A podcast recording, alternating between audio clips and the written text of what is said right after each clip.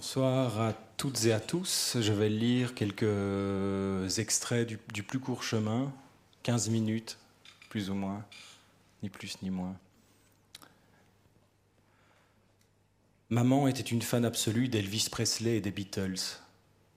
Elle enseignait l'anglais et le néerlandais à Barvaux-sur-Ourthe, près de Durbuy, connue pour être la plus petite ville du monde. C'était une artiste. Elle peignait, surtout des fleurs. Papa était banquier, il avait fait sciences économiques, mais tout l'intéressait. Rien ne le laissait indifférent, y compris la sculpture, qu'il se mit à pratiquer autour de la quarantaine. On vivait la vie que les gens vivaient alors, une vie où s'il y avait bien une chose qui n'existait pas, c'était l'envie de se mettre en avant. Les désirs y étaient enfouis, et, parce qu'on était chrétien, les autres avaient toujours la primauté sur nous, une vie d'effacement. Pas de vraie terrasse, mais une table en plastique posée sur le gravier. Pas de barbecue, mais des briques et une grille en métal qui faisait parfaitement l'affaire. Des voitures sans confort, blanches et rouges, garées elles aussi sur le gravier. Un cordonnier, Philippe Fleeze, réparait nos chaussures. On ne portait pas de marque et on n'allait jamais au restaurant. Pas de voyage à l'étranger, notre New York à nous s'appelait Shanks, le long de l'Ourthe. Liège, on ne s'y rendait que trois fois par an et je ne pense pas avoir vu Bruxelles avant mes dix ans. On avait la télévision, mais on ne pouvait pas regarder les dessins animés violents, ni le club Dorothée. On devait ranger la table et on avait nos charges. Vider le lave-vaisselle, écosser les petits pois, tondre la pelouse et récurer la salle de bain avec la fameuse éponge verte et le vime. C'était une belle période. Tout y a commencé et tout y a pris fin.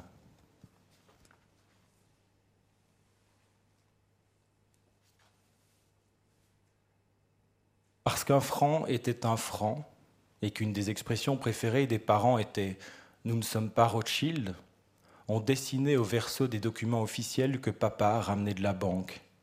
Des Bristol au bord tranchant recyclés en feuilles de brouillon. Sur le verso, nos créations. De l'autre, crédit court terme et points de vente actifs dont s'occupait papa dans sa vie diurne.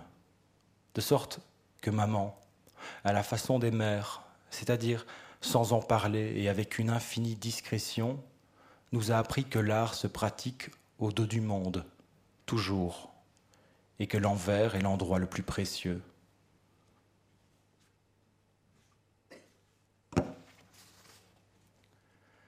Étrange de passer une vie à s'effacer tout en traçant des signes. Étrange que les gens lisent ces signes comme des signes nous appartenant, alors qu'ils appartiennent à autre chose, à nous, en tant qu'oiseaux, rapaces, silex, enfants. Une vie à écrire des mots qui ne disent finalement que ceci. Au fond de la parole, il n'y a rien. Au fond de tout est le silence. Absurde, hein Pourtant, je n'échangerai cette vie contre aucune autre. Avant, quand je n'écrivais pas, j'avais l'impression de mourir. Maintenant, c'est l'inverse.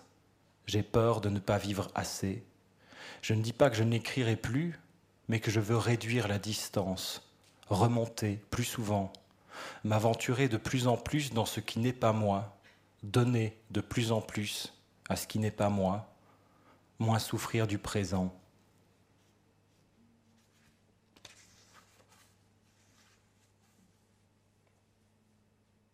Contrairement à mon frère, Charles, il me fallait un temps fou pour m'adapter aux lieux nouveaux. Même nos vacances en camping-car en Ardèche, chez Désiré Froment, étaient un supplice, du moins les premiers jours, où tout n'était que brûlures, guêpes assassines et herbes rêches. Je détestais partir. Partir tuait mon monde. Si bien que, au moment où on levait le camp et quittait le chassezac, après quinze jours de feu de camp, de vie sauvage et de cassoulet William Saurin, je ne voulais plus repartir, et il fallait un treuil pour m'en extraire. J'avais des crises d'asthme chaque fois que je délogeais, comme si mon corps me mettait en garde de ne pas m'aventurer trop loin, de ne pas trop me perdre. Aujourd'hui, ça va. Mais m'en aller prendre un train, quitter la grange, la campagne, mes pensées, reste une épreuve. Dès que je voyage, je perds systématiquement mes objets, mes écharpes dans les taxis, mes brosses à dents dans les hôtels. Moi-même, je deviens une sorte d'objet perdu. C'est parce que mon corps n'a pas voulu du reste que je suis devenu ce que je suis, un type qui écrit. Pas parce que je l'ai voulu ou parce que je l'ai choisi, je n'ai rien choisi. C'est à cause d'un dégoût.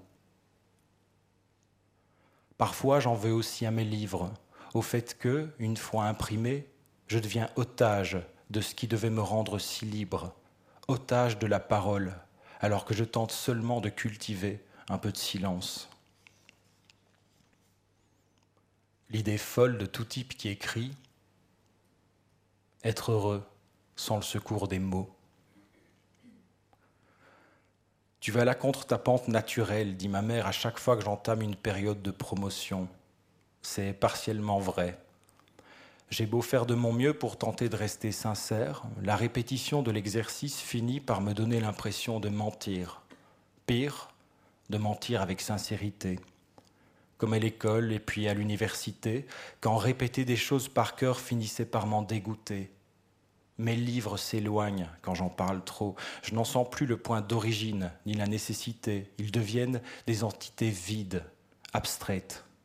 C'est pourquoi je préfère en lire des extraits, offrir au public un peu du souffle qui m'a traversé, offrir mon souffle. Ce sont les seuls moments où je retrouve ma pente naturelle.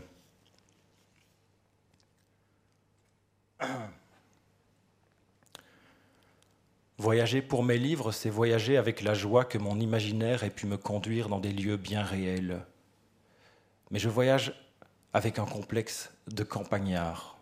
Où que j'aille, même quand il s'agit de recevoir un prix, j'ai l'impression que des mottes de terre me sortent des gencives et des carottes d'entre les dents.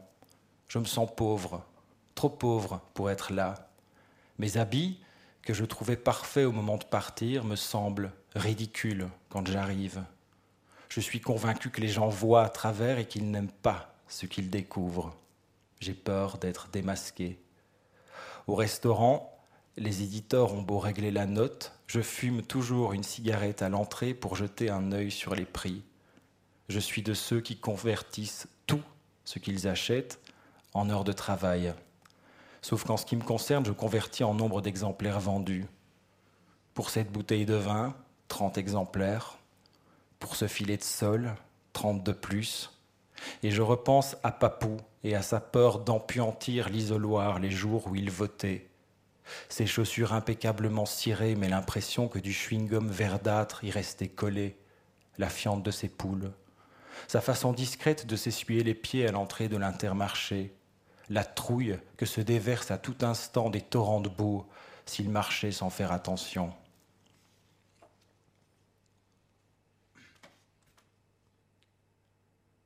Ce jour-là, je venais d'obtenir mon permis de conduire et j'étais tout content de rouler un peu. J'avais décidé de franchir la fameuse frontière linguistique pour voir si quelque chose se produirait. Peut-être mes pneus allaient-ils éclater? Allait-on me lancer des tomates en découvrant que je ne parlais pas un mot de flamand? Je me suis garé devant la ferme de mes oncles Harish et Egbert.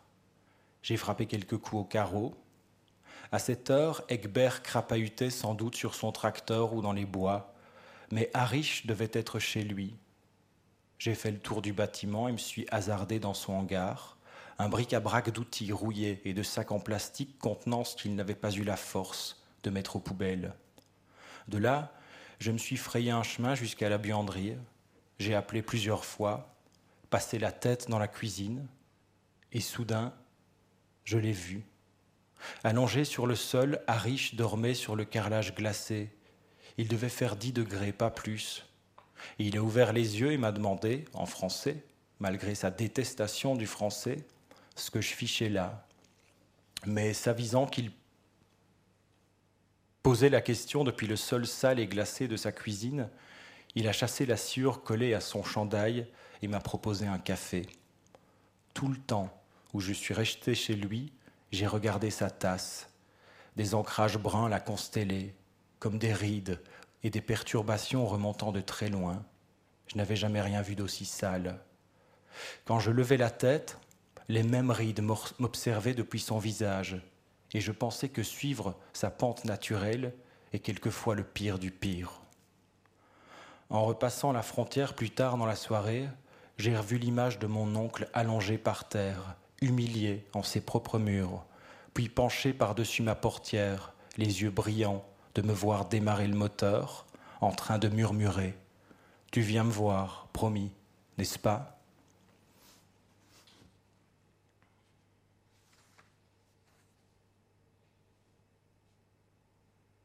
Quand je suis à Paris, pour la promo d'un livre, je pense à lui. Arish aurait détesté se retrouver là. Pépé aussi, comme bien d'autres oncles wallons et flamands, rivés et recroquevillés sur leur navet par peur de se frotter au monde. Que mes livres me mènent loin de ma grange reste incompréhensible, bizarre. Mais c'est ce qui me sauve de mes ruminations, de mes démons et de la lente léthargie des jours ordinaires il y a un plaisir fou à sortir de soi. Avant d'écrire, je lis une heure au moins, tous les matins. Je prépare mon cerveau, non dans l'idée de mieux écrire, mais pour me donner la force que je n'ai pas autrement, quand on viendra me solliciter pour aller parler de mon travail. Lire prépare à faire face au bruit général. C'est une armure de sens. Je ne vais nulle part sans avoir lu.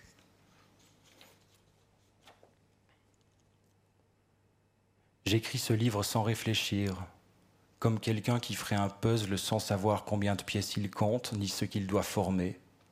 Je n'ai pas de modèle, pas d'image préimprimée où poser mes pièces. Je me promène dans le passé comme un marcheur solitaire. Je note ce qui revient, et que ce qui revient, c'est un mélange de mémoire et d'oubli, de sorte que s'il finit un jour par former quelque chose, mon puzzle ne représentera peut-être presque rien, ou seulement la figure de l'absence, mémé venant m'embrasser la nuit, papou, en haut de l'arbre où nous avons cueilli des cerises ensemble pour la toute dernière fois.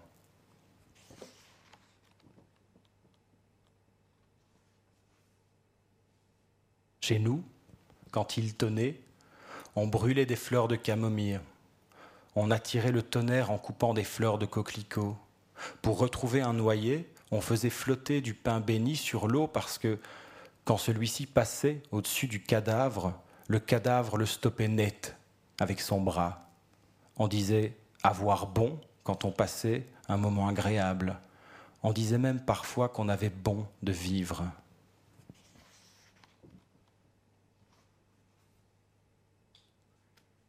Les jours de vote, j'attendais dans la cour avec les autres, et je rêvais de crêpes à profusion du bannissement et de la fermeture totale et définitive des écoles, et surtout d'un congé éternel pour papa que j'aurais voulu avoir près de moi.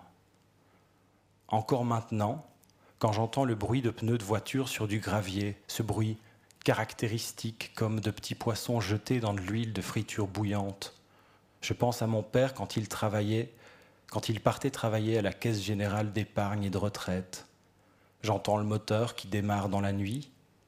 Je sens l'odeur de l'essence par la fenêtre, puis la voiture qui s'éloigne, qui part, qui s'en va. Toute ma relation avec lui tient dans ce bruit qui est distance, amour et manque.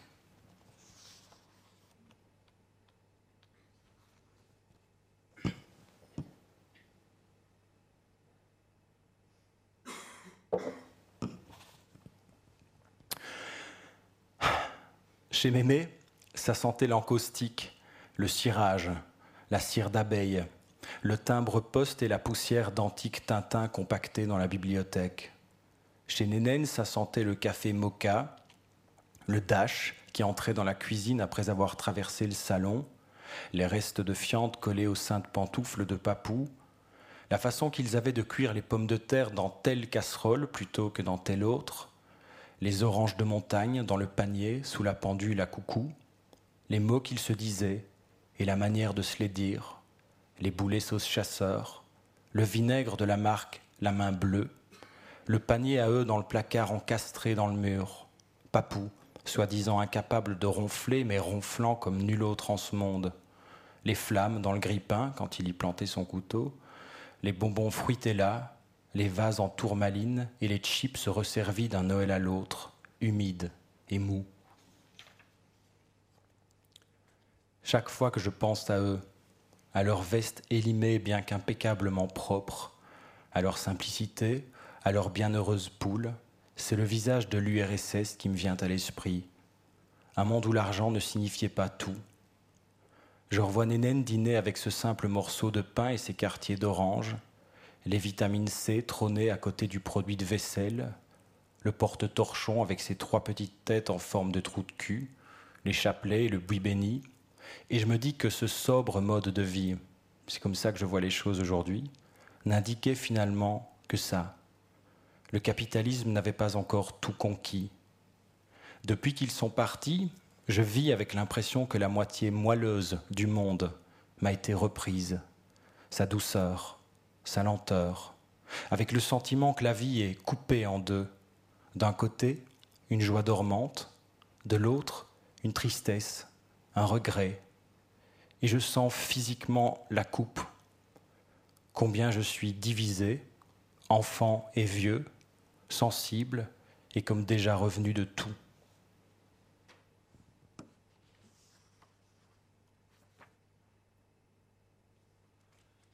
Antoine est assez indépendant, note mon père le 1er mai 1991. Il lui faut toujours un peu de temps avant d'entrer dans des groupes, il préfère regarder d'abord. Alors que Charles a besoin des autres, Antoine donne l'impression de pouvoir s'amuser seul assez longtemps. En sport, il travaille beaucoup pour s'améliorer. Ces années-là, j'avais droit à la même phrase quand un ami me croisait dans le village. Ton frère n'est pas avec toi Ça me vexait, car c'était comme s'il le préférait à moi. D'un côté, je ne le supportais pas, de l'autre, il voyait juste. Je n'existais pas. Déjà alors, je m'acheminais vers ma vie de fantôme.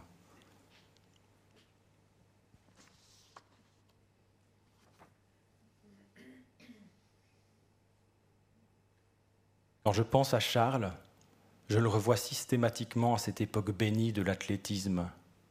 Ce que l'école nous prenait d'un côté, l'athlétisme nous le rendait de l'autre. Là où l'école tuait l'enfance, l'athlétisme l'a relancé. Là où l'école nous voulait stable, docile et unifié, l'athlétisme nous voulait multiples, insaisissables et toujours plus nombreux. Chaque soir après l'école est une jubilation. On sprint, on entonne à tue-tête comme un ouragan de Stéphanie de Monaco. Le sport devient musique, chant et prière. On ne jure que par lui. Et les seules heures qui comptent les seules qui nous importent sont celles qui nous unissent au sein tartan, les heures où on s'entraîne au stade.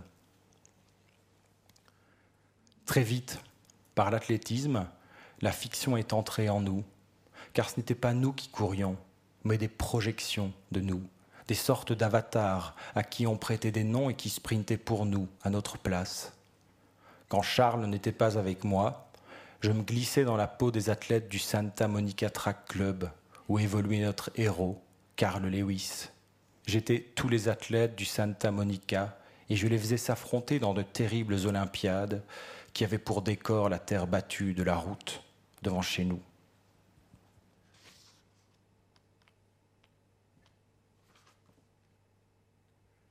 En parallèle, ma manie de tout chronométrer s'amplifia, comme une maladie. Chronométrer devint une façon non pas de capturer le temps, mais de lui donner du goût. 34 secondes pour enfiler mon pyjama, 57 pour me brosser les dents, c'est peu, et filer me coucher, 3 minutes 47 pour monter chercher le lait chez Nénène. Tout ça, toutes ces choses qu'il fallait faire mais que je détestais, c'est grâce à lui, à mon chrono, que je les ai accomplies, parce qu'il plaçait ma vie sous couvert de fiction et que, déjà alors, J'ai été terrorisé par l'idée d'être moi. Et je vais terminer avec une lettre que mon père m'a écrite. Et ce livre est un peu une, une réponse, 20 ans plus tard, à ce petit mot qu'il a posé un jour sur la table. Voilà ce qu'il écrit. Merci, m'écrit donc mon père en janvier 2001, j'allais fêter mes 20 ans. Merci d'être qui tu es, comme tu es. Garde bien précieusement cette clé que tu as découverte, la clé du ciel, du brouillard, du bruit du vent dans les arbres, de la vie. Tu es un gars bien parce que tu comprends, tu écoutes, tu sens, tu vis, tu souffres. Faudra que tu écrives tout ça un jour, pour toi, pour ceux que tu aimes vraiment, mais tu as certainement déjà commencé. C'est tout ce que je te souhaite, papa. Voilà.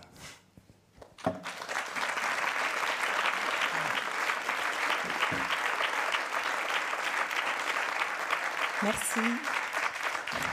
Bonsoir à tous. Merci beaucoup euh, à vous tous de remplir si bien cette salle et merci Antoine Vauters pour cette très belle lecture. Je crois que c'est toujours euh, un cadeau de pouvoir entendre un texte lu par euh, celui qui l'a écrit, surtout quand on peut entendre résonner à nouveau cette, cette poésie qui court dans tous vos livres jusqu'à celui-ci, donc le plus court chemin. Je rappelle qu'il vient de sortir aux éditions Verdier en cette rentrée. Euh, mais cette poésie, on la retrouvait déjà euh, dès vos tout premiers recueils, puisque c'était des récits poétiques qui sont sortis aux éditions, aux très belles éditions Chênes. Euh, Alice, si l'on veut, Césarine de nuit et Sylvia, ça c'était au début des années 2010. Et cette poésie, on la retrouve aussi dans un livre comme Mahmoud ou La montée des eaux, donc ce roman en vers libre, où vous vous mettiez dans la peau d'un homme syrien, d'un vieil homme syrien, un livre pour lequel vous avez reçu, entre autres, le prix du livre inter euh, et le prix Vepler en, 2022. Euh, poésie qu'on retrouve aussi dans euh, tous vos romans, Nos mères, Moi, Marthe et les autres, et Pense aux pierres sous tes pas, tous parus chez Verdi, et aussi dans ce recueil qui a été récompensé par le prix Goncourt de la Nouvelle, qui s'appelle Le Musée des contradictions et qui est sorti aux éditions du Sous-sol en 2022. Et donc ce livre, Le plus court chemin, c'est votre premier livre autobiographique dont le projet euh, s'énonce de manière très très belle euh, dès les premières pages. Vous parlez de mâcher constamment le même morceau de temps, euh, un morceau de temps qui va donc de 1981, année de votre naissance, et qui court comme ça jusqu'à la, chute du mur et la réunification, donc une dizaine d'années plus tard. Et c'est à la fois un, un récit d'enfance où vous rendez hommage à, tous, ceux qui vous sont chers, euh, à ce monde de, campagne, cet endroit de, Belgique où vous avez grandi. Mais c'est aussi un livre évidemment sur, euh, l'écriture et, et, sur la naissance d'une vocation. Donc on va essayer de, parler de tout ça. Et je voulais aussi tout de suite vous remercier d'avoir euh, braver cette difficulté euh, dont vous parliez dans, dans ces extraits, euh, cette difficulté qui est pour vous la promotion d'un livre. On va essayer de ne pas s'éloigner euh, des livres à travers cette, cette conversation. dans ce livre, il y a, y a donc cette, cette enfance et c'est ce petit morceau d'enfance que vous racontez là. il se trouve qu'il y avait beaucoup d'enfants dans vos précédents romans. je pense aux, frères et, et, à la sœur de Césarine de Nuit. Je pense à cet enfant qui est euh, enfermé au grenier dans nos mers. Euh, je pense aux jumeaux de euh, Pense aux pierres sous tes pas. Et à cette bande d'amis aussi qui déambule dans un Paris totalement dévasté. Ça, c'est dans Moi, Marthe et les autres. Il y a eu une catastrophe et on, suit une bande d'enfants, voilà, un peu sans repère dans ce, Paris détruit. mais c'était donc des enfants qui vous ressemblaient peut-être, mais qui n'étaient pas vous. Alors pourquoi avoir délaissé tous ces enfants de fiction pour vous retourner cette fois-ci sur votre propre enfance? Euh, je crois que je vis avec le, sentiment d'une mort imminente, euh, malheureusement, et depuis, que je suis assez jeune, euh, ce qui est rassurant parce que ça veut dire que je ne suis pas encore mort malgré le, le temps, et depuis, ça fait des années que je vis avec cette impression que les choses ne vont pas durer, en fait, à la fois pour moi et puis aussi pour mes proches ce qui m'a amené enfant à être très, euh, très sensible à la vie et au bien-être de mes parents. Je raconte dans le livre comment je me réveillais le week-end, euh, toujours le premier, le samedi matin, pour dresser la table et faire en sorte que eux, mes parents, n'aient rien à faire. Je voulais les épargner comme je dis. J'avais, j'avais très peur que quelque chose euh, de moche arrive, leur arrive. Et il se trouve que mon père avait un travail qui l'obligeait à quitter longtemps et souvent la, maison. Et déjà enfant, je me disais comment est-ce que c'est possible de tenir ce rythme-là physiquement? Voilà, donc ça, ça, m'obsédait. Et le, le temps, euh, le temps passe, euh, et quand je commence à écrire ce livre-là, effectivement, je me rends compte que j'ai écrit pas mal de livres où les enfants sont présents, où l'enfance est présente, euh, mais que l'enfant que moi j'ai été, je l'ai pas, je l'ai un peu perdu de vue. Et, j'ai cette, cette intuition que j'ai envie d'essayer de me comprendre, d'une part, et que le monde de la fiction m'avait peut-être un peu éloigné aussi du, réel et de mon environnement immédiat, de, euh, des choses très simples qui est autour de chez moi, c'est-à-dire des choses de la nature, mais aussi les, les gens de ma famille, euh, peut-être aussi d'un certain nombre d'émotions qu'on peut travailler quand on écrit une fiction, mais qu'on travaille toujours différemment. Et ici, ben, euh, j'ai essayé de, faire ce chemin-là, le chemin inverse, de remonter, comme je le dis dans la quatrième de couve, le, fil d'argent de mon enfance et voir ce qui s'y trouvait, voir quel type d'enfant j'étais, euh, ces peurs qui ne m'ont pas quitté, euh, est-ce qu'elles ont une origine? Comprendre aussi pourquoi je passe ma vie à écrire, sachant que je viens d'un milieu, je l'ai un petit peu décrit, euh, où les livres étaient assez peu présents, où euh, le monde de la culture n'était pas très présent et en même temps j'ai eu la chance euh, d'avoir des parents qui étaient quand même très attentifs aux mots, au langage, au silence.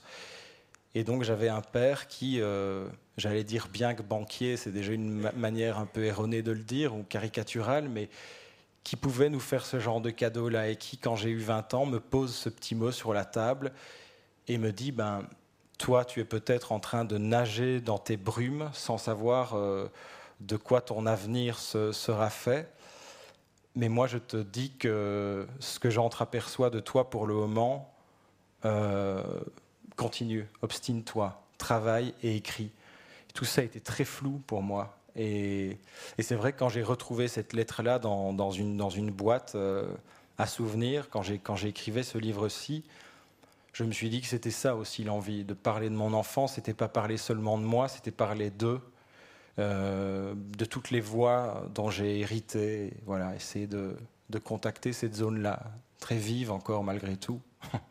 Oui, par ce livre, vous, vous rejoignez vos proches, vous rejoignez leur voix, on va, on va en reparler, mais vous rejoignez aussi un lieu vous en avez un petit peu parlé, ce, lieu euh, donc, qui se trouve euh, à l'est de la Belgique, en, Wallonie, dans, une campagne d'Ardennes, où vous avez grandi. C'est un endroit très vert, très boisé, où vous l'avez dit, il ne se passe pas grand-chose. c'est des champs à perte de vue, la culture est assez peu présente. C'est vraiment un monde de lenteur, de silence, un monde assez isolé aussi, où il se passe donc presque rien, mais qui représente tout euh, pour vous. Euh, comment est-ce que vous décririez votre lien à cet endroit? Je crois que vous en êtes parti à 18 ans, mais finalement, pour mieux y revenir aujourd'hui, quel est votre lien à ce... Enfant, c'était pas un lieu évident pour moi, euh, parce que je pense que j'étais un gosse qui, ne collait pas aux standards du jeune garçon moi, j'ai le souvenir de, de, mes potes quoi, qui, euh, qui étaient déjà dans une action, qui étaient déjà dans, dans une façon d'opérer sur le réel et d'agir sur lui, de le transformer.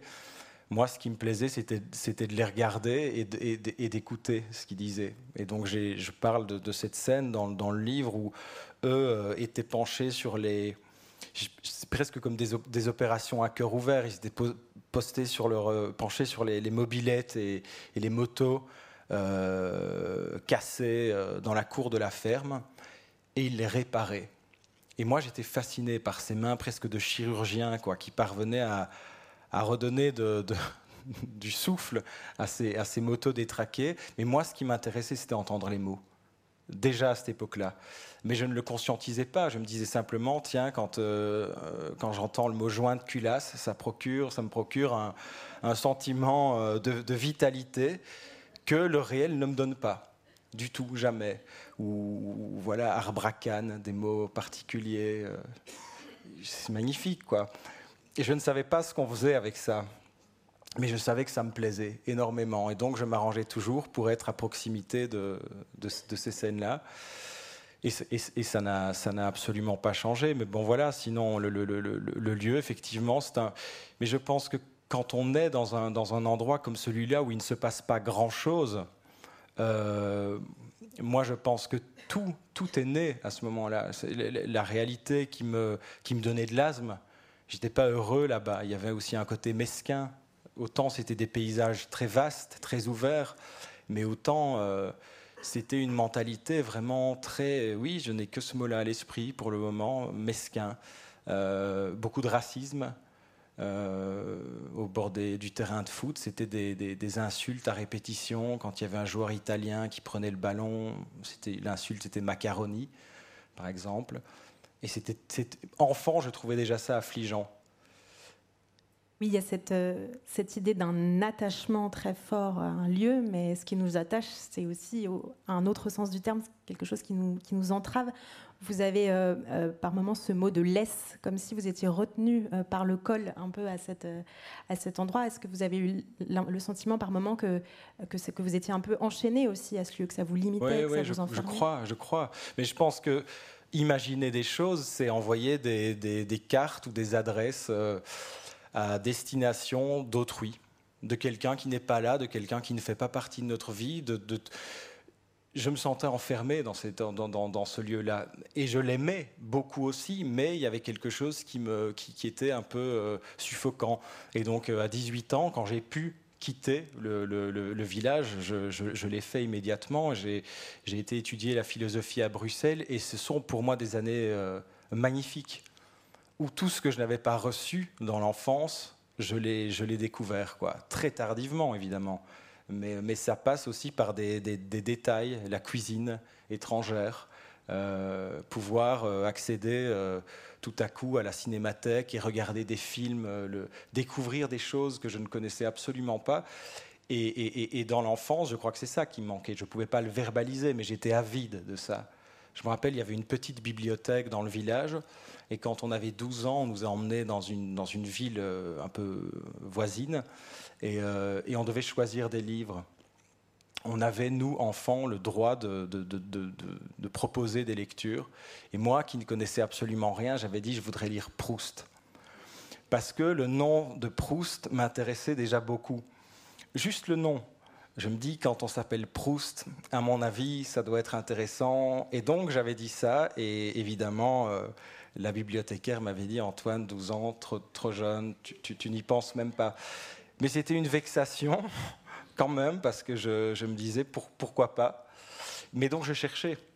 Je cherchais. Et, les seuls endroits où j'ai trouvé, finalement, euh, au-delà de la télévision dont je parle et auquel on n'avait que très peu accès, c'était dans les, dans, les, dans les voix, dans les paroles, dans l'accent euh, à couper au couteau de mon grand-père, qui venait donc du Limbourg, une partie flamande de la, de la Belgique.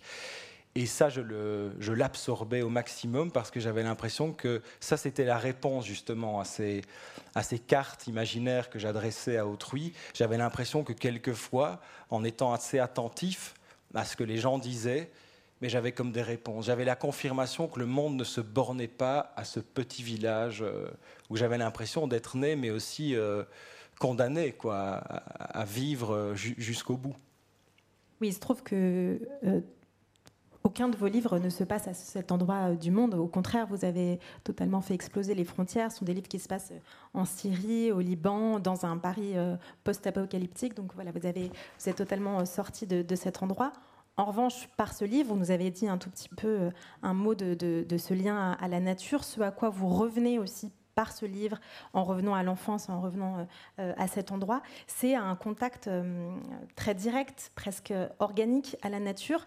Ce qui est assez frappant, euh, et on l'entendait, je crois, dans les extraits, c'est combien, jusqu'à vos 10 ans, tout entre par les oreilles, par le nez, euh, par les semelles même, par ou par les pieds nus, parce qu'il y a aussi plusieurs scènes où vous marchez, voilà, ce contact avec la terre très direct, sans aucune euh, distance, sans la distance des mots, euh, justement au réel qui vous entoure. Est-ce que vous avez la nostalgie de ce rapport-là très très direct et presque charnel au monde qui vous entoure? Un petit peu, un petit peu, et en même temps, je crois que je n'aurais pas envie de redevenir enfant. Mais, oui, il y, a, bien sûr qu'il y a une part de, nostalgie dans ce livre, une grande part de nostalgie. Euh, je... Et c'est pas un, mot moche, le mot nostalgie. On a l'impression parfois aujourd'hui, quand on parle de tristesse ou de, mélancolie, de nostalgie, c'est automatiquement quelque chose qu'il faut euh, éradiquer. Euh, pour avoir justement quitté ce lieu-là quand j'avais 18 ans, c'est vrai que quand je m'y suis réinstallé il y a quelques années, l'impression et l'idée qui était la mienne, c'était j'ai aussi le droit d'aller euh, mettre mes mains dans la terre, dans cette terre-là, euh, comme le faisaient mes grands-parents, par exemple. Et ça, c'est ça, c'est la nostalgie qui, qui, me travaille aujourd'hui. C'est que j'ai l'impression que dans le, la manière qu'avaient mes, mes, grands-parents, mes grands-pères, mes grands-mères, puis les oncles flamands dont je parle dans le livre, que dans la, manière qu'ils avaient de, se, de se, se rapporter au réel, il y a quelque chose qui, moi, me semble important et utile dans ma vie aujourd'hui, mais je pense dans notre vie aujourd'hui. C'est un rapport à la lenteur, mais ce rapport à la lenteur, ça ne veut rien dire en tant que tel. C'est essayer de, me souvenir de leurs gestes, des gestes qui étaient les leurs. Et quand je, me, fais l'exercice d'essayer de me, rappeler qui ils étaient et comment ils vivaient, je vois des gens qui faisaient une action par unité de temps. Et cette chose-là, elle a complètement disparu de, nos vies. Et donc le fait de, retourner vivre là-bas, c'est aussi une manière de me forcer à vivre de cette façon avec évidemment des aménagements, et puis aussi peut-être à travailler mon écriture autrement. Euh, c'est essayer de, retrouver un rapport au, monde, à moi-même, à, cette lenteur dont je parle, quelque chose de nouveau, quelque chose de voilà. Et donc c'est une nostalgie. J'ai utilisé le mot plusieurs fois et pardon, je me répète, pas aujourd'hui, mais j'ai parfois l'impression de me répéter, forcément en période de promotion, une nostalgie agissante. J'ai l'impression que ça m'aide euh, ça, me reconnecter au, savoir des ancêtres, aux gestes de mes grands-parents, que ça me porte, que ça me permet de mieux traverser ce, présent qui est euh, hélas très violent et, qui nous déboussole jour après jour, toujours, toujours plus. Quoi. Et ouais. Oui, vous parliez de travailler peut-être l'écriture autrement. Euh, l'écriture de ce livre, elle est particulièrement sensuelle. Ça passe par des odeurs. Vous parliez de l'encaustique euh, tout à l'heure, euh, mais il y a aussi les, odeurs de purin, les odeurs du pain. il y a la chaleur des bêtes. Voilà, tous les sons de la nature, cette sensation, encore une fois, de la, terre sous les pieds. Donc tout un, un univers, oui, olfactif, sonore, etc. À quel point est-ce que l'écriture passe par le corps, en tout cas l'écriture de ce livre-là? Bah, j'imagine qu'elle passe par le corps. Moi, quand j'écris, je, ne me rends compte de rien. Je suis dans, dans, dans une sorte de pénombre et j'avance vers euh, quelque chose qui me semble plus, plus lumineux, plus respirable, plus supportable. Et ici, ben, en l'occurrence, c'était un fil tendu vers, euh, non pas vers, vers, vers, une projection future, mais vers quelque chose que j'ai connu avant. C'est très particulier d'écrire sur son passé, parce qu'on se rend compte que la mémoire, elle est, elle est très, euh, elle est très incertaine, elle est très ironique, elle est joueuse, elle n'a pas envie qu'on s'en saisisse euh, facilement. Donc la forme du livre sont des fragments c'est aussi ça, c'est que je n'arrivais pas à remettre vraiment la main sur ces souvenirs, mais je me suis laissé guider vraiment par des impressions. Et ces impressions sont des impressions qui sont sensorielles presque exclusivement. Ensuite, je, greffe un peu de pensée par-dessus, mais le livre s'est écrit d'une façon très simple. Euh, j'allais marcher dans, dans, ce village ou dans le village où j'habite. Ma laisse étant très courte, je vis à 15 km du village où j'ai grandi au-delà de 100 km, je commence à, suffoquer à souffrir un peu. Euh, mais, c'est très étrange comme euh, finalement quand on écrit beaucoup, ou quand on, quand on écrit depuis un certain temps, euh, je me dis parfois qu'il n'y a plus tellement besoin d'être en train d'écrire pour rejoindre ce lieu-là. Plus le temps passe, plus j'ai l'impression que l'écriture, c'est vraiment un lieu, un lieu qui est accessible, qui m'est accessible pratiquement tout le temps et c'est ça le plus court chemin.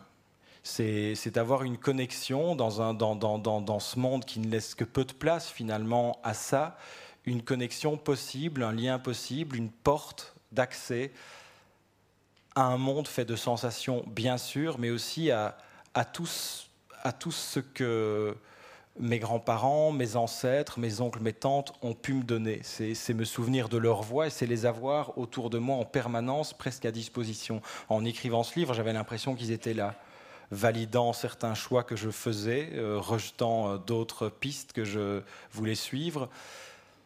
Et ça, c'est prodigieux, parce que euh, réussir à réconcilier la part d'invisible qu'on porte en nous, à une époque qui est obsédée par le visible, par le fait j'ai l'impression aujourd'hui que n'existe que ce qui peut être montré, désigné du doigt ou par des images. Or, je crois qu'on est tous tissés, on est tous faits de, de strates, une sorte de millefeuille comme ça, de choses qui sont, oui, qui sont pas forcément visibles, qui sont parfois muettes aussi. Et l'écriture, c'est vraiment le, fil qui nous permet d'aller, traverser tout ça, de, de, le retraverser et de nous dire qu'en fait, c'est pas si loin et que l'enthousiasme, euh, la joie, qu'on a pu ressentir à ces époques, elle existe. Elle est difficile à atteindre, ça demande du travail, du temps, mais elle est, là. Vous nous avez dit quelques mots euh, à l'instant du pourquoi le choix de cette forme fragmentée. C'est vrai qu'on n'a pas du tout encore parlé de la forme du livre, mais ce sont des textes donc très courts, euh, parfois euh, de quelques lignes, parfois un peu plus longs, mais ça dépasse rarement une page et demie, ce qui qui s'entendait pas forcément les lectures tout à l'heure, parce que euh, vous avez lu euh, d'une traite dans, cette, euh, cette, sorte de continuité, ce qui montre aussi qu'on peut se promener dans cette forme un peu mouvante, avec des textes qui se font écho, mais pas toujours. ce qui est assez beau aussi, c'est d'avoir choisi cette forme fragmentée, fractionnée, pour un texte qui parle autant, j'ai l'impression, de, de, fracture, de division, de séparation, à la fois entre soi et les, autres, mais aussi à l'intérieur de soi. Euh, il y a beaucoup de, euh, oui, d'histoires de, séparation au sein des couples, au sein des familles, euh, de séparation linguistique aussi, de, oui, de division culturelle, de, frontières de cet ordre-là. Et puis entre deux époques, le capitalisme et cette époque d'avant, entre le visible et l'invisible, dans quelle mesure est-ce que cette fracture vous constitue et vous fait écrire? Bah, tout, vient de là. Enfin, J'imagine que s'il n'y avait pas cette sensation de fissure intérieure, je, n'écrirais pas. Ce qui est amusant, c'est qu'en en, travaillant sur le livre, je me suis rendu compte que le village dont je parle, qui s'appelle Fréture, qui est donc dans la province de Liège, euh, étymologiquement, c'est fractura. Donc c'est la fracture. Et c'est seulement en, en, écrivant que je me suis rendu compte que mais la plupart des textes, finalement, parlent, comme vous le dites, de ça, de fissures, de fractures, de coupes qui arrivent, euh, soit la coupure de l'enfance à l'âge adulte, la coupure du visible de l'invisible, et puis toutes les, toutes les coupes intérieures.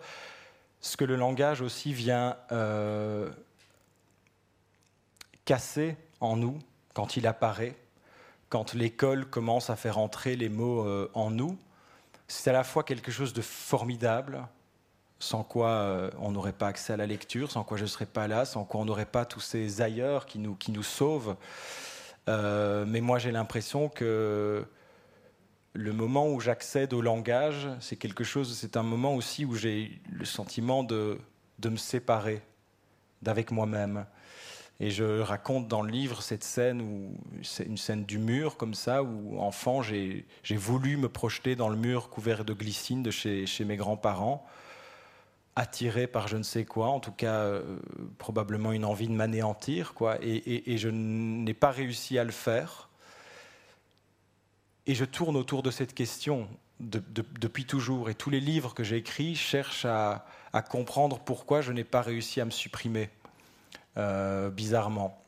Alors ça semble évidemment très triste, très sombre, euh, glauque, si on veut, mais c'est aussi le pouvoir du langage. C'est-à-dire que j'ai commencé à pouvoir nommer les choses et à me dire, tiens, raconter le monde, dire le monde, avoir les mots, c'est pouvoir bien sûr préciser ce qui est là dans la brume, et ça nous permet d'avoir un pouvoir sur, sur, sur le réel, mais c'est aussi instaurer une distance. Et ça, je l'ai expérimenté ce jour-là euh, euh, devant ce mur contre lequel j'ai pas pu, euh, enfin dans lequel j'ai pas pu rentrer. Ça reste une énigme ce que je sais, c'est que aujourd'hui, il ne me reste que les mots pour retrouver ce monde d'avant les mots. Il y a quelque chose d'ironique, il y a quelque chose de très beau C'est que devenu adulte, euh, la seule manière qu'on peut encore avoir aujourd'hui d'atteindre ça, cet état-là, cet état d'enfant, cet état de corps propre à l'enfance, c'est le langage. Et j'en suis très heureux.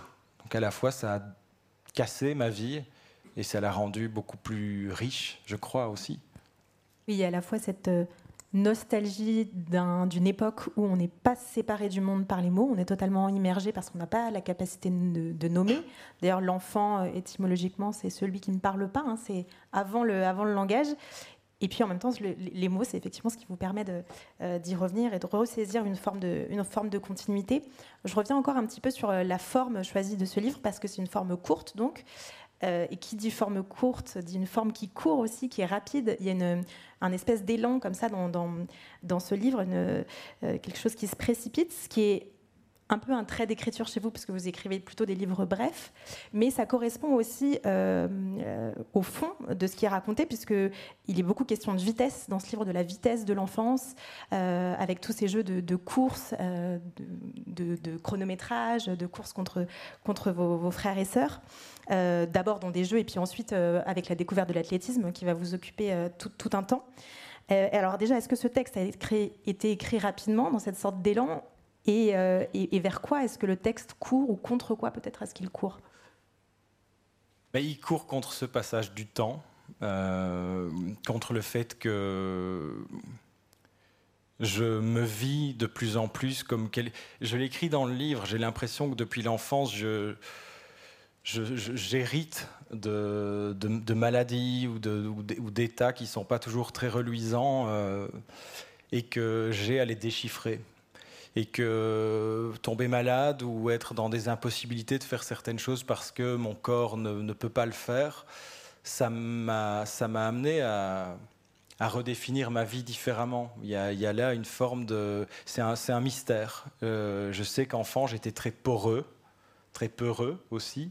Et, alors aujourd'hui, on dirait probablement, il y aurait un diagnostic qui tomberait. évidemment, je crois. Euh, moi, je ne l'ai pas eu ce diagnostic-là et je m'en fous. Simplement, ça m'a demandé beaucoup de temps, en fait, de, ça m'a pris du temps de comprendre et de me pardonner le fait de me sentir parfois complètement euh, en inadéquation avec, avec, avec ce qui m'entoure, avec, avec les autres, euh, cette difficulté à entrer dans des groupes, par exemple, c'est là, c'est là depuis toujours. Mais je m'éloigne complètement de la question du fragment. Mais, je crois que ce que je veux dire simplement, c'est que je me vis comme quelqu'un d'extrêmement morcelé moi-même, quoi. Et, non seulement morcelé, mais, je, voilà, limité aussi par ces états de corps. Donc, j'essaye de m'accrocher, de saisir le, peu de choses qui veulent bien euh, se, donner à moi. Et donc, c'est vrai que ça, ça, arrive de façon rapide, euh, de façon... Euh, ça me rend très heureux. Autant je souffre quand même quand j'écris, mais, mais quand je sens que le langage se libère et qu'il y a quelque chose de l'ordre du mouvement et d'une vitalité, ça me, ça, me, ça me, sauve absolument et complètement. Au point que, et je réponds donc à la première partie de la question, le, le livre, je l'ai écrit, justement, j'ai vraiment fait durer le processus d'écriture du plus court chemin, parce que j'étais heureux en l'écrivant, et c'est la première fois que j'ai l'impression que je n'oppose plus la littérature et la vie. J'avais l'impression qu'écrivant, j'étais bien, j'étais vivant, là où la plupart du temps, les livres que j'ai écrits jusqu'ici, c'était écrire et euh, ne pas vivre, vivre après. Ça veut, dire, euh, ça veut dire tout ce que ça veut dire. Ça veut dire faire passer soi-même, sa santé après. Ça veut dire faire passer les autres après soi, après l'écriture. Et là, ben, c'est assez extraordinaire quand on se rend compte qu'on peut simplement marcher, euh, avoir accès à des souvenirs, les noter, sans d'ailleurs forcément vouloir en faire un livre j'ai pris beaucoup de plaisir et je me suis dit que ben voilà, si les choses s'arrêtent, je l'ai fait. Il y a ces souvenirs qui remontent et puis il y a tous ceux qui ne remontent pas. Je pense que ça explique aussi en partie pourquoi c'est un texte fragmentaire. Il y a aussi les vides de la mémoire. La mémoire est parcellaire, donc dans les blancs, il y a aussi ce qui ne, ce revient pas. Euh, cette plongée dans la mémoire, elle m'intéresse parce que c'est quelque chose qu'on retrouve dans beaucoup de vos livres, en fait, cette question-là. C'est un thème qui revient dans Mahmoud, notamment Mahmoud ou la montée des eaux, où le personnage donc, remontait le fil de sa vie avant et pendant la guerre de, Syrie. Et on retrouvait aussi dans Moi, Marthe et les autres, par exemple, avec ce, groupe d'enfants euh, propulsés dans, dans, un Paris euh, totalement dévasté, et dont justement la mémoire était tronquée ou inaccessible parce qu'ils arrivent après une catastrophe. Euh, et donc ils ne connaissent rien de la vie d'avant. Donc là aussi, ce, travail sur la mémoire, pourquoi est-ce que c'est un, thème qui, qui, vous obsède autant? Parce que, parce que quand je me retourne, parfois, je, je, je ne vois rien du tout. Et j'ai l'impression que j'ai l'impression donc que j'ai pas vécu et que tout se détricote, que tout se défait, que tout s'oublie instantanément. Et, et, ça me fait très peur en fait de, de, de, de me dire que c'est pas tellement la question de la trace ou de ce qu'on laisse, ça je dirais que ça m'intéresse un peu moins, mais c'est l'impression que tout s'oublie en moi très rapidement. Et ayant eu un grand-père qui est décédé des suites de la maladie d'Alzheimer, j'ai vu comment cette mémoire, quand elle est, quand elle est atteinte, euh, la béance quoi, que, que, que, ça crée, la, douleur que ça crée aussi pour la personne et puis pour, pour la famille. Euh, et moi, j'ai l'impression que je, je combats anticipativement un, un, Alzheimer à venir ou déjà déjà là, mais qui est lié à, une époque où, j'ai envie de vivre les choses, j'ai envie que les choses me touchent en profondeur. Et je l'écris dans le livre, euh, je, ne vois parfois pas le sens à rajouter des jours au jour si tout s'oublie si vite. Et donc, ben, écrire, c'est une façon de, Je pense, je vois mon éditrice Colette Olive qui est là dans, dans, la salle, et qui publie depuis, depuis, des années maintenant le, journal de Pierre Bergougnou, qui note dans le menu euh, jour après jour le détail de, ce qu'il vit ou de ce qu'il ne vit pas ou de ce qu'il aimerait vivre. Je trouve ça magnifique. Je trouve ça magnifique parce que parce que c'est compliqué de vivre, parce que c'est compliqué de réellement ressentir des choses profondément, durablement, et puis de, et de pouvoir se dire ensuite, tiens, je pense que je suis défini par ça, je pense que je, je ressens vraiment ça. Et, donc l'écriture, c'est aussi un moyen, je l'ai fait avec ce livre-ci, de, de fixer ce qui, d'ordinaire, euh, a tendance à prendre la, la fuite. Et ça passe, euh, je fais une petite parenthèse, ça passe souvent par une forme de plongée, d'immersion. C'est un terme qu'on revient beaucoup, cette idée de descendre dans l'écriture, de descendre dans les souvenirs qui était déjà présente dans Marmoud ou la montée des eaux. C'est parce que ça avait marché dans Marmoud, alors j'ai. alors on y retourne. J'ai continué, Marmoud ou la montée des eaux, juste pour, euh, pour ceux qui ne l'auraient pas encore lu, euh, c'est donc ce, personnage, euh, ce vieil homme syrien qui se trouve à nager avec son masque et son tuba au-dessus de son village qui a été englouti. Donc là aussi, il y a une manière de plonger au-dessus du passé et puis de descendre voilà, dans, les souvenirs. vous nous avez dit un petit peu tout à l'heure que hum, c'est un retour à vos proches, à toutes ces autres voix euh, qui, vous parlent encore ou qui se sont éteintes. Ce livre, il a été écrit euh, à la première personne, mais il résonne évidemment de, toutes ces autres voix. Donc vos parents qui, euh, qui lisent des contes ou qui chantent ou qui vous, écrivent des lettres. C'est une famille où on s'écrit beaucoup de petits mots, à défaut de, parler. les, voix des grands-parents aussi, vous avez parlé de, des accents, de ce patois, toutes ces expressions qui leur sont propres. Et puis toutes les voix des gens du cru, vous parlez de voix spongieuses, je crois, j'aime beaucoup cette, cette image. Pourquoi est-ce que écrire c'est peut-être d'abord pour vous une affaire de voix et donc de sonorité, de rythme, de débit. Mais parce que je, le disais tout à l'heure, je, viens de ça, je viens d'un monde de, rareté, de, manque. Euh, et je n'ai eu accès qu'à ça. Pour moi, le journal télévisé, c'était euh, me poser dans la cuisine de mes grands-parents et les écouter. Écouter mon grand-père qui épluchait ses pommes de terre à une vitesse d'escargot, mais de manière à ce que le repas soit servi à l'heure pile, midi. En Belgique, on mange tôt. Et, ça, c'était euh, du cinéma à, domicile, quoi. Et je me, remplissais de ça, euh, comme peuvent se, remplir les enfants, c'est-à-dire que c'était pour moi l'ultra quotidien et l'extraordinaire.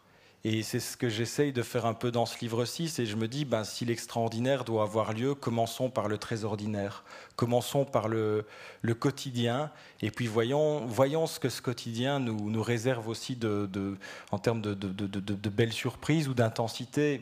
C'est ça que j'ai voulu creuser pour la première fois, parce que quand on écrit une fiction, c'est pas la même chose.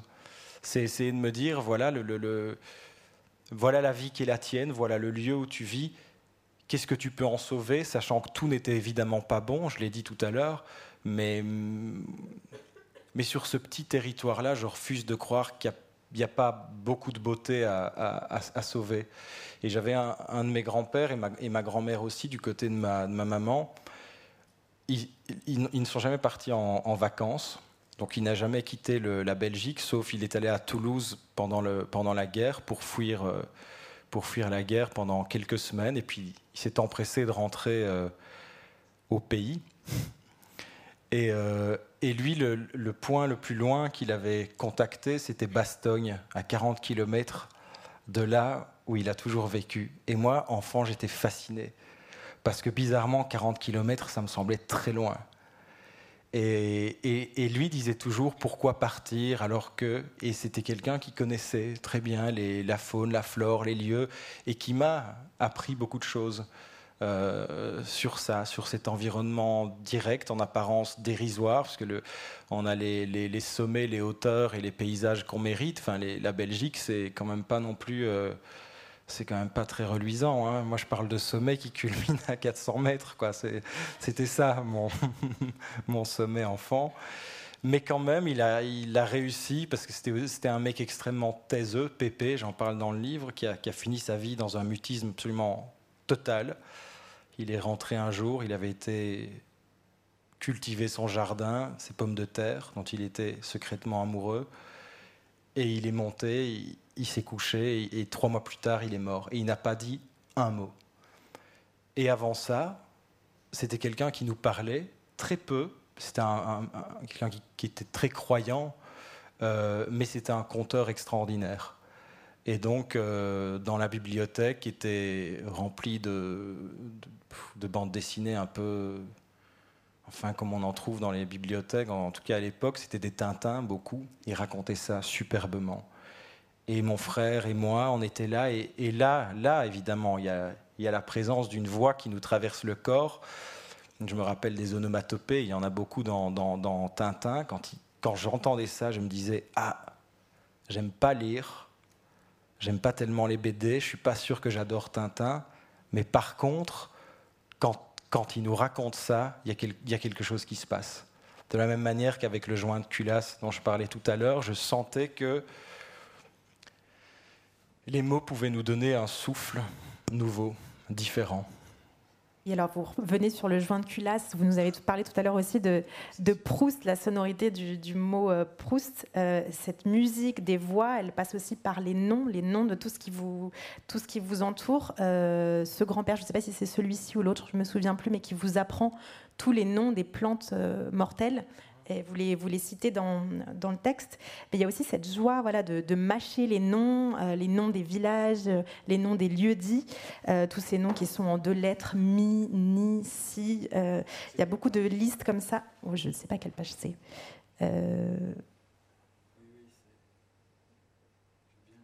Oui, ce serait bien de le lire. Mais il y a aussi tous les noms d'athlètes. Quand vous vous mettez à l'athlétisme, tous ces noms qui, euh, plus ils sont sonores et rapides, et plus ça veut dire que le, que le coureur a des chances d'aller vite. Alors je veux bien peut-être que vous nous lisiez, puis que vous nous parliez de ce, ce que c'est un nom pour vous. Je suis en train d'approcher, mais... Ah oui, voilà. Les athlètes, non. Non, c'est sur les noms de villages. Partout où on passait, je voyais siffler dans l'air les mots petit oursine, lignoli et de riz, les mots mi, ni, si et soit. Tous ces mots me tapaient dans l'oreille, puis de l'oreille au cœur. Quand on passait par là, je n'entendais rien d'autre. Des sons, du vent, une lumière capable de parler. Dans ma tête, j'en avais fait une carte que j'avais baptisée l'Ardenne exotique.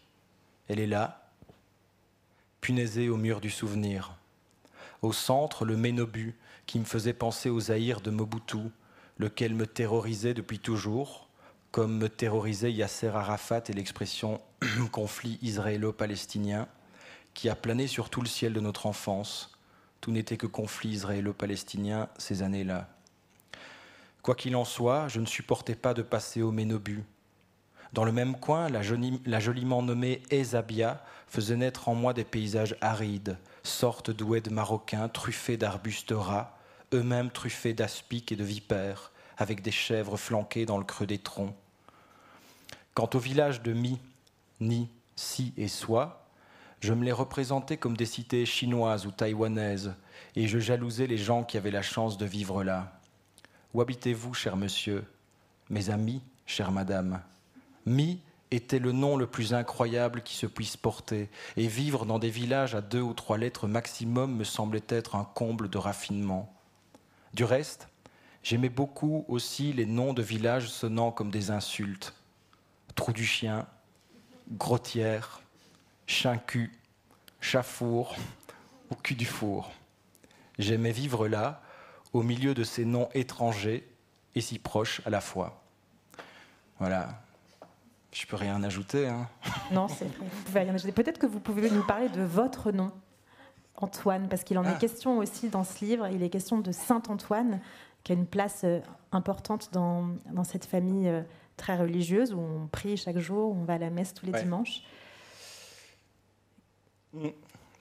Qu'est-ce que je peux dire sur mon nom? Rien. Ma maman ne voulait pas m'appeler. C'est ça que vous voulez dire? Non Le fait que ma, ma mère voulait un autre nom pour moi?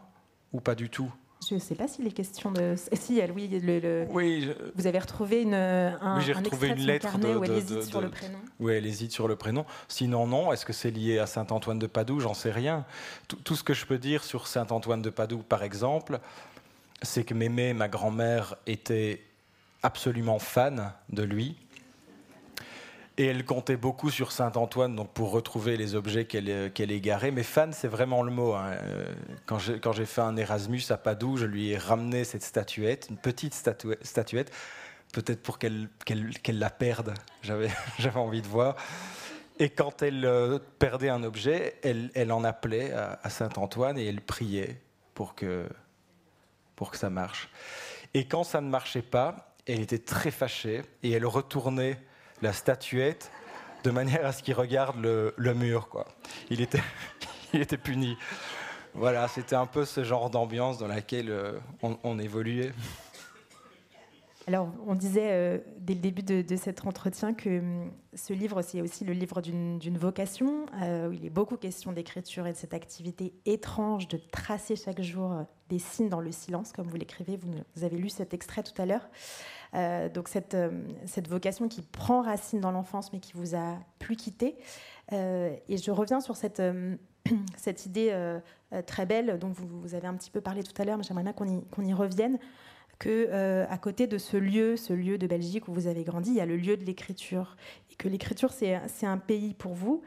dans quelle mesure est-ce que c'est un pays, et presque au-delà de ça, presque une terre d'accueil, l'écriture, pour vous? Ben, disons que quand je mourrai ou quand on meurt, il y a tout ce qu'on connaît euh, des gens, il y a l'apparence physique, il y a, il y a, les faits.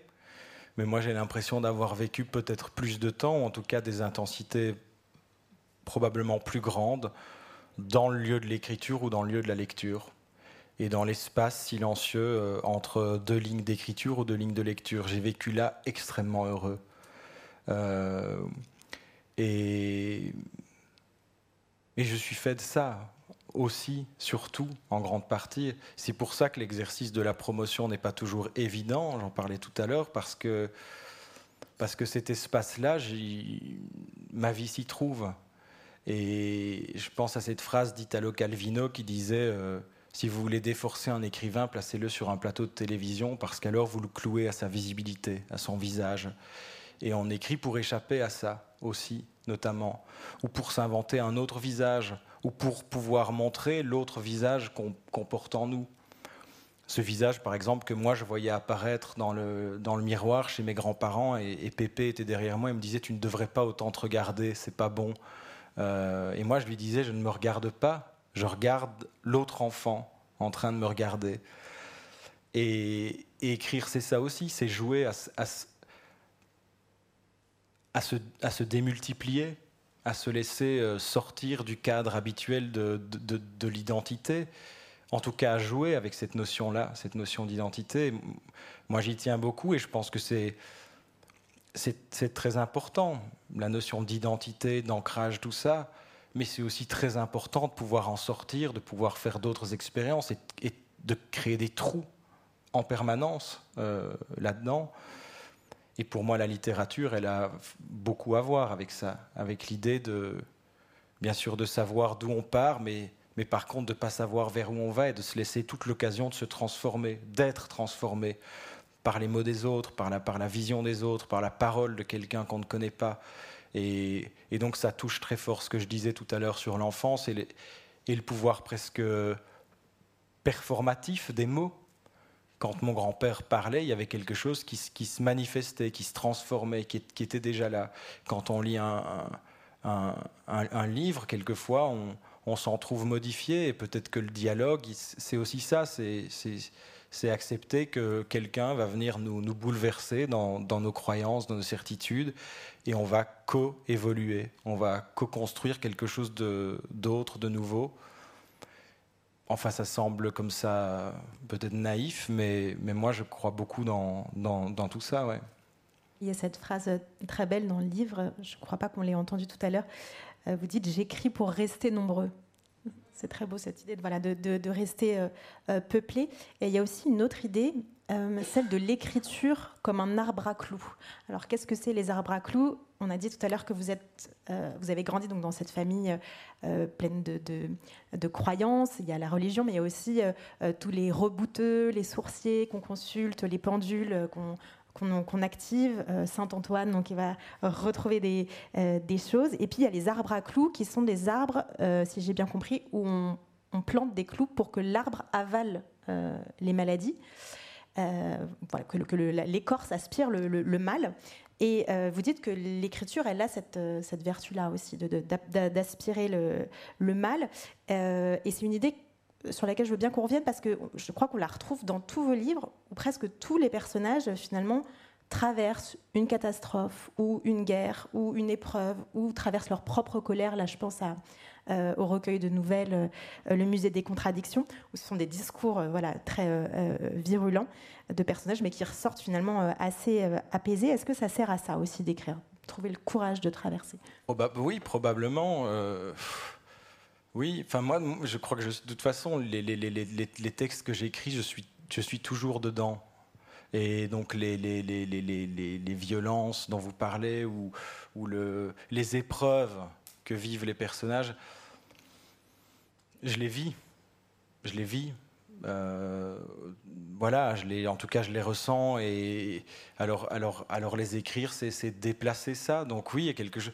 L'arbre à clous, c'est le principe de transmission du mal. C'est contestable hein, d'ailleurs, euh, mais en tout cas, là où, là où j'ai grandi, il y avait, on en trouve encore. Il en reste trois des tilleuls euh, qui étaient souvent un peu euh, placés à des carrefours par, où les gens passaient.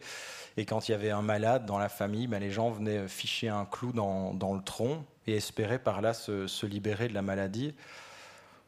Oui, moi je vois quelque chose de, similaire dans l'écriture, mais c'est jamais, jamais seulement ça. Ce, serait trop beau si on pouvait dire euh, écrire c'est ça, mais je crois que forcément forcément ça joue. Puis moi, je crois que je déplace la, douleur qui est en moi, je la, déplace ailleurs, je la, corrige, je, m'en venge peut-être aussi. Et puis j'essaye de, la comprendre. Euh, j'ai étudié la philosophie et je dirais que le seul penseur qui reste euh, comme un compagnon de route depuis ces années d'études, c'est Nietzsche. Et c'est quelqu'un qui, était, euh, qui avait une, vie terriblement marquée par, les douleurs physiques. Et il y a ce très beau texte de Lou Andreas Salomé où elle, parle de Nietzsche et de la souffrance. Et alors, c'est pas l'idéaliser, la souffrance, mais c'est qu'est-ce que ça nous raconte? Qu'est-ce qu'un corps qui, qui, voilà, qui ressent des choses au point parfois d'être euh, invalide ou invalidé? Qu'est-ce que ça nous dit?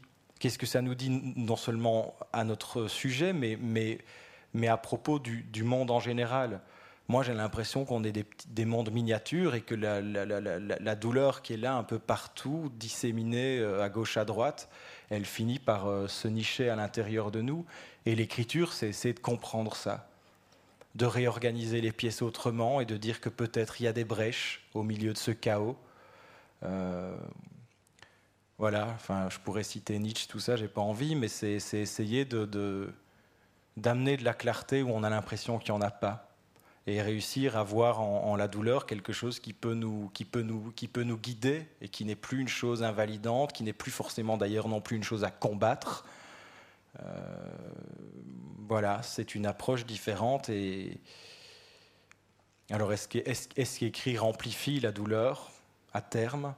Parce que c'est quand même creuser toujours un nid, euh, un nid d'idées, d'obsessions, ou est-ce que ça corrige réellement le tir pour de bon? J'en sais rien à ma modeste et petite échelle, j'ai l'impression que ce livre-ci, il m'a permis de rééquilibrer quand même un peu les, les choses et je ne m'en sens pas plus mal. J'avais peut-être une dernière question, mais je préfère qu'on reste sur ces mots-là. Je vous remercie beaucoup pour ces réponses. Merci à vous, Camille. Merci à vous tous Merci pour beaucoup. votre écoute. Vous pouvez évidemment euh, acquérir le livre euh, à la librairie qui est juste en face. Euh, vous n'aurez pas à chercher Saint-Antoine puisqu'il est juste là. Vous pouvez tout à fait lui parler et peut-être faire signer le livre si vous en avez envie. Merci encore.